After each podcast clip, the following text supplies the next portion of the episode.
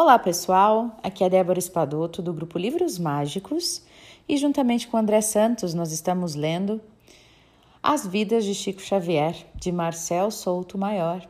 Vou dar continuidade então na leitura para sabermos o que nos aguarda no livro no dia de hoje.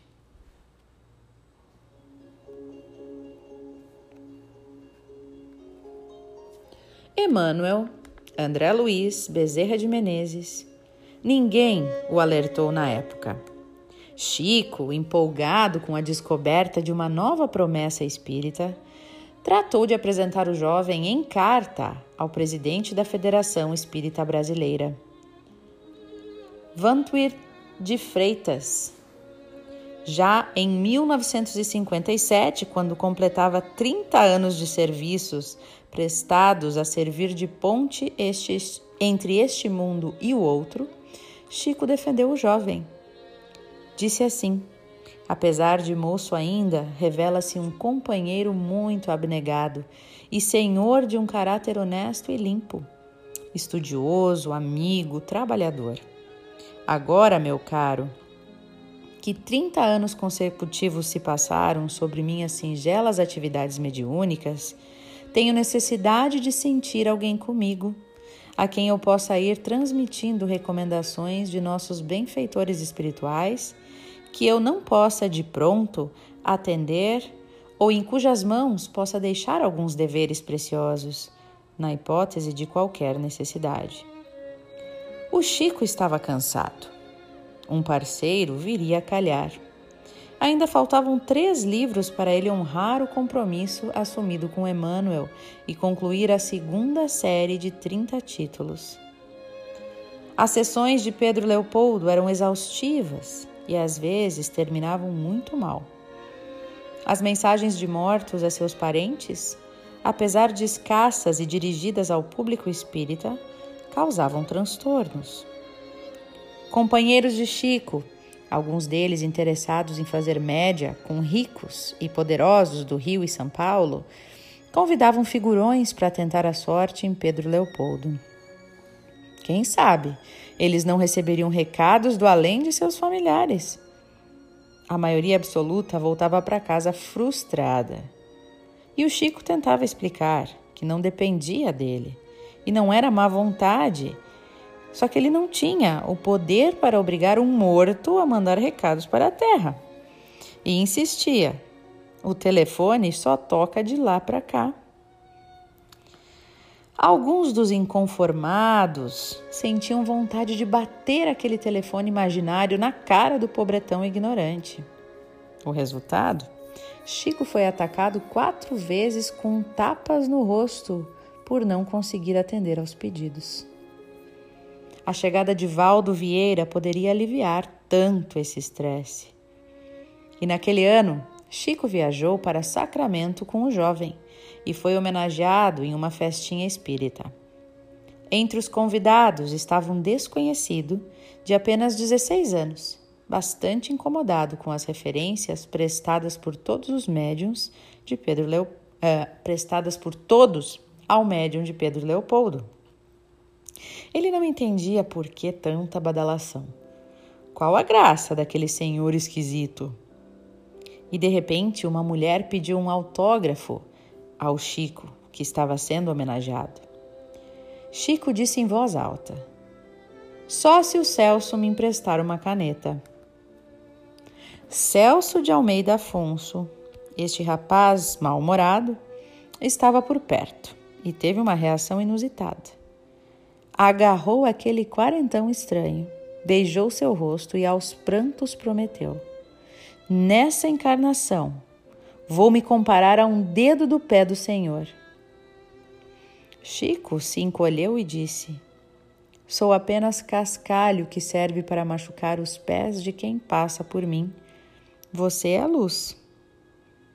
E em seguida avisou para Valdo Vieira: Valdo, o Celso é médium e vai tra trabalhar conosco em Uberaba. Ele previa mudanças na própria vida e já se preparava para elas.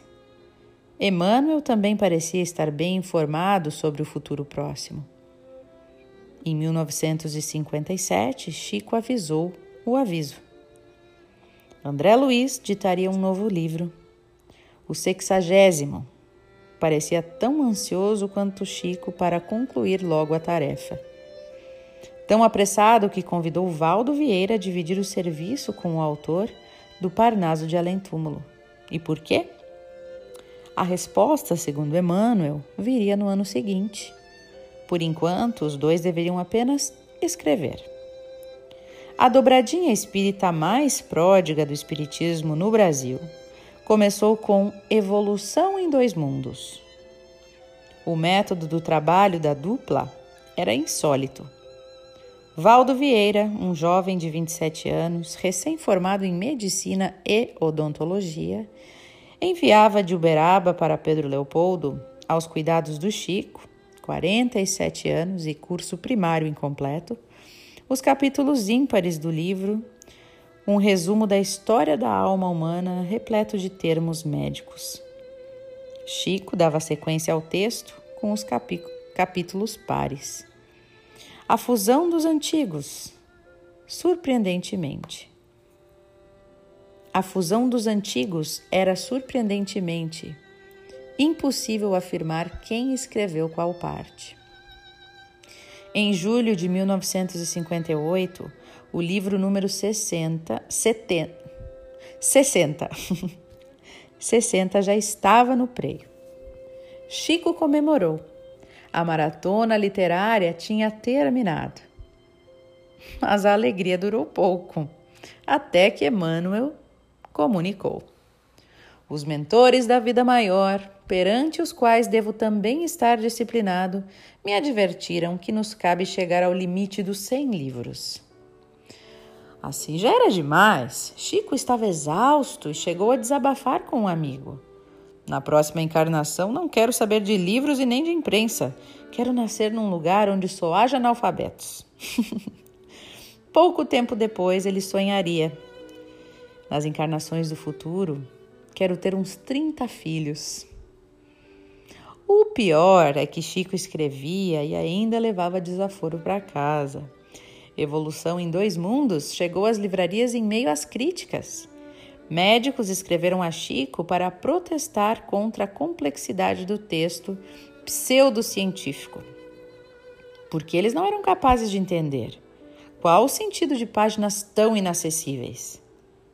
O livro, que era denso, quase inalcançável, contrariava a linha popular defendida poucos anos depois por Chico.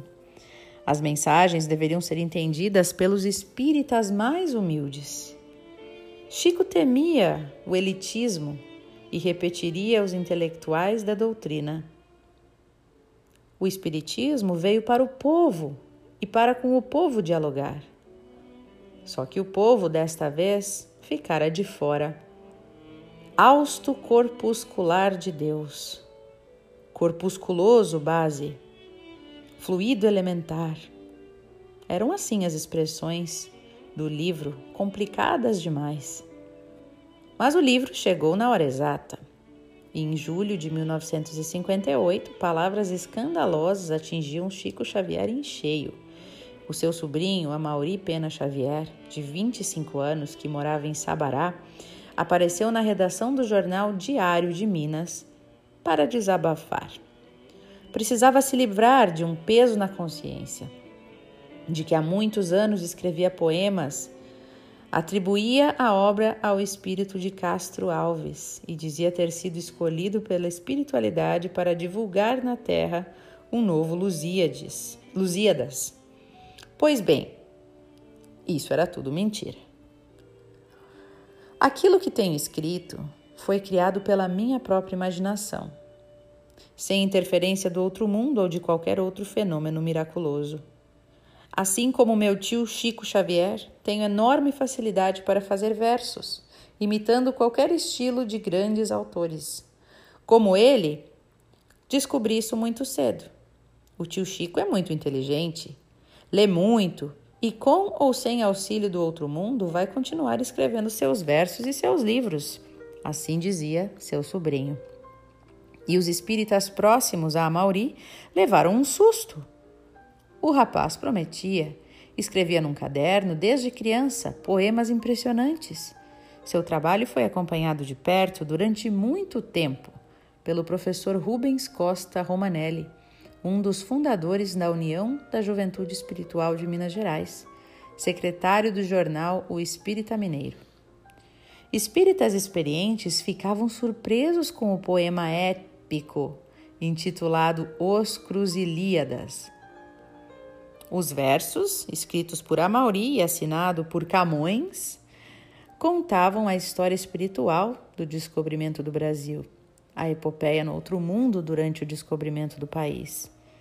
Cabral teria sido acompanhado de perto pelos espíritos. Amauri exibiu as oitavas lusitanas aos jornalistas. Renegou os espíritos todos e atribuiu a autoria dos versos a si mesmo. E levantou novas suspeitas contra o tio. A imprensa ignorou a qualidade de seus textos e explorou ao máximo a chance de transformar Chico Xavier novamente em escândalo. Pois é, pessoal, então continuavam perseguindo Chico Xavier mais uma vez. E eu vou parar por aqui, que já estamos em 11 minutos de áudio, para o André dar sequência aqui em todo esse escândalo que novamente se surgiu através do, do sobrinho dele, que começou a apontar, né, que, que supor que o tio faria isso por ser inteligente e copiar os estilos dos, dos autores, né, que já estavam mortos. Então vamos ver o que se sucede agora. Um abraço para todos vocês, beijo no coração e até o nosso próximo encontro.